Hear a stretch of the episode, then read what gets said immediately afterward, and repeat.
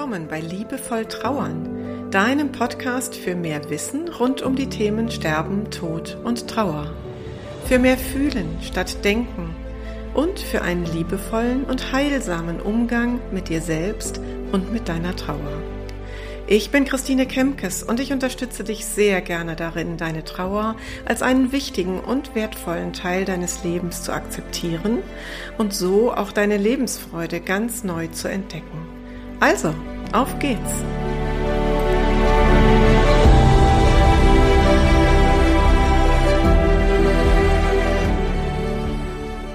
Auf die Idee für die heutige Episode hat mich eine liebe Kollegin, mit der ich mich regelmäßig austausche, gebracht. Die sagte, Mensch, das wäre doch auch mal was für deinen Podcast. Wir haben uns nämlich über Schonräume in der Trauer unterhalten und darum soll es heute gehen. In der Episode 004, die war überschrieben mit dem Titel Wie viel Komfort braucht Trauer?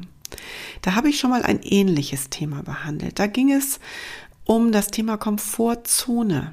Das ist ein Begriff aus dem Coaching, wo es darum geht, dass wir unsere eigene Komfortzone haben, in der wir uns sicher fühlen. Und da drumherum ist die sogenannte Lernzone.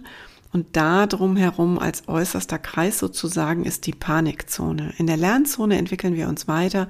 In der Panikzone können wir uns nicht weiterentwickeln, weil wir da eben getriggert sind und über die ja, über die Grenzen dessen, was wir gut aushalten können, hinaus sind und in Panik und unter Stress können wir nicht lernen. Wenn du dazu Näheres wissen möchtest, dann hör doch gerne nochmal in die Folge 4 hinein. Und dieser Begriff Schonraum, der hat ein Stückchen was mit dieser sogenannten Komfortzone zu tun. Schonräume sind Räume, die wir alle brauchen, denn sie bieten uns Sicherheit und sie bieten uns Schutz. Und beides vermisst du, wenn du einen geliebten Menschen verloren hast. Deine Welt ist auseinandergebrochen, aus den Fugen geraten, nichts ist mehr so, wie es vorher war. Das heißt, dein Grundbedürfnis nach Sicherheit ist gefährdet und dein Bedürfnis nach Schutz steigt. Das heißt, du brauchst einen solchen Schonraum, um zu heilen, um in Frieden zu kommen mit dem, was da in deinem Leben gerade los ist. Beim Nachdenken über dieses Thema kam mir der Gedanke, dass der Begriff Schonraum vielleicht eben auch nicht der ganz präzise ist. Vielleicht wäre Schutzraum der bessere. Denn mit Schonen assoziieren wir oft nicht unbedingt etwas Positives, ja. Also wenn ich so an Glaubenssätze denke wie, jetzt lieg hier nicht voll rum, krempel mal die Ärmel hoch und mach mal was, ähm, dann tun wir uns alle, glaube ich, ein bisschen schwer, und ich behaupte mal, steile These, insbesondere wir Frauen tun uns damit sehr schwer, uns einfach mal auch tatsächlich zu schonen. Also selbst mit dem Kopf unter dem Arm haben wir noch diverse To-Dos, die wir erledigen, ohne Rücksicht darauf zu nehmen, dass wir dazu eigentlich in dem Moment gar nicht die Kraft haben. Also statt Schonraum wäre im positiven Sinne der Begriff Schutzraum vielleicht der bessere.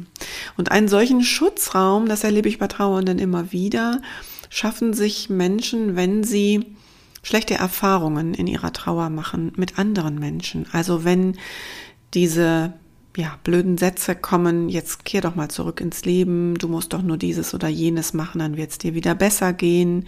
Warum bist du denn immer noch so traurig? Wenn solche Sätze fallen, dann ist die ganz natürliche Reaktion vieler Trauernde, Trauernden, sich zurückzuziehen. Und damit schaffen sie sich eben zum Beispiel diesen Schutzraum. Sie halten sich von Menschen fern, die ihnen in dieser Lebenssituation nicht gut tun. Und dann gibt es auch noch Schonräume, die gar nicht von uns selber stammen. Und da denke ich an so Sätze, die wir in unserer Kindheit vielleicht häufiger gehört haben. Zum Beispiel, dafür bist du noch zu klein.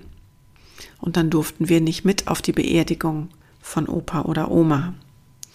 Oder ein Satz, den auch viele Frauen gehört haben als Kind, das ist nichts für Mädchen. Und da werden dann quasi für uns von anderen Menschen Schutzräume gebaut oder Schonräume gebaut, die vielleicht jetzt in der aktuellen Trauer gar nicht so einfach sind, weil wir merken, naja, wir können uns nicht mehr darauf zurückziehen, dass wir noch zu klein sind. Jetzt müssen wir mit dieser Trauer umgehen, aber vielleicht haben wir das eben nie lernen können.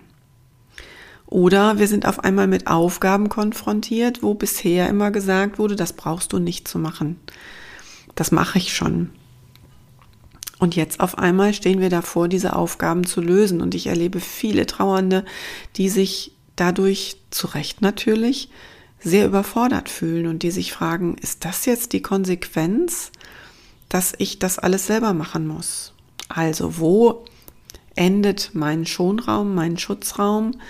Und welchen Schutzraum kann ich mir vielleicht dann in dieser Situation ganz bewusst bauen, indem ich nämlich sage, nein, nein, ich muss das jetzt nicht alles selber machen.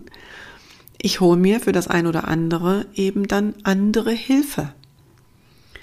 Und dann ist es ein für sich selbst entschiedener Schonraum oder Schutzraum. Und ich glaube, dann hat es gleich, ist es mit einem ganz anderen Gefühl verbunden, wann immer wir uns selber sehr bewusst für einen Schonraum oder Schutzraum entscheiden.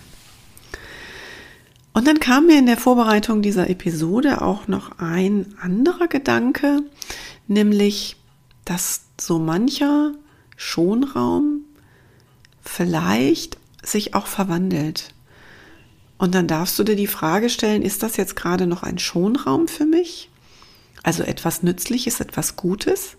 Oder sitze ich tatsächlich eigentlich gerade in einer Gefängniszelle? Das ist jetzt ein bisschen provokant formuliert, aber nehmen wir noch mal das Beispiel, du bist vielleicht verletzt worden von anderen und ziehst dich zurück und vielleicht hast du dich immer mehr zurückgezogen und hast gar nicht mehr viele Menschen, mit denen du noch vertraut und offen sprechen kannst, dann darfst du dir die Frage stellen, ob das noch der Schonraum ist, der dir gut tut oder ob das vielleicht jetzt gekippt ist und tatsächlich hast du Gefängnismauern um dich herum gebaut.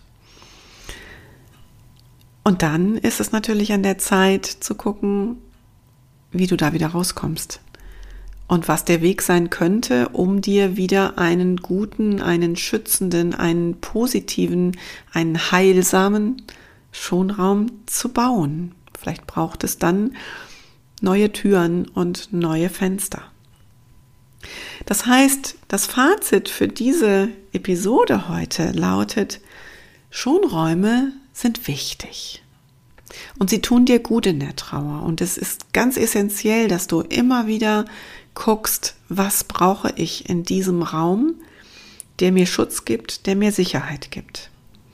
Das heißt, du darfst immer wieder ganz bewusst dir diesen Schonraum gestalten und dann natürlich genauso bewusst ihn auch immer wieder mal hinterfragen. Denn so wie sich unser Leben permanent verändert, so verändert sich auch dein Bedürfnis und deine Anforderung an Schutzräume. Und ich wünsche dir, dass du dieses Bewusstsein für dich immer mehr erkennen kannst, dass du dich selbst immer besser kennen lernst. Das ist ja auch das gute, eine gute Seite an Trauer. Das sagen mir ganz viele Trauernde im Laufe der Begleitung von mir, dass sie nochmal ganz andere Facetten an sich selbst erkennen und erleben und dass das auch eine faszinierende Entwicklung ist, obwohl man dachte, man würde sich gut kennen, nochmal ganz andere Seiten zu erleben. Und das wünsche ich dir, dass dir das gelingt. Und wenn du das Gefühl hast, da trittst du auf der Stelle und du bräuchtest mal einen Impuls von außen, der über das, was ich jetzt hier im Podcast erzählt habe, hinausgeht. Dann trau dich, dann klingel bei mir durch, meine Telefonnummer ist kein Geheimnis oder schreib mir eine Mail an podcast.christinekempkes.de. Und dann können wir mal quatschen und gucken, in welcher Art und Weise du Unterstützung benötigst und ob ich dann die Richtige bin, dich auf deinem Weg zu begleiten. Für heute grüße ich dich ganz herzlich, deine Christine Kempkes.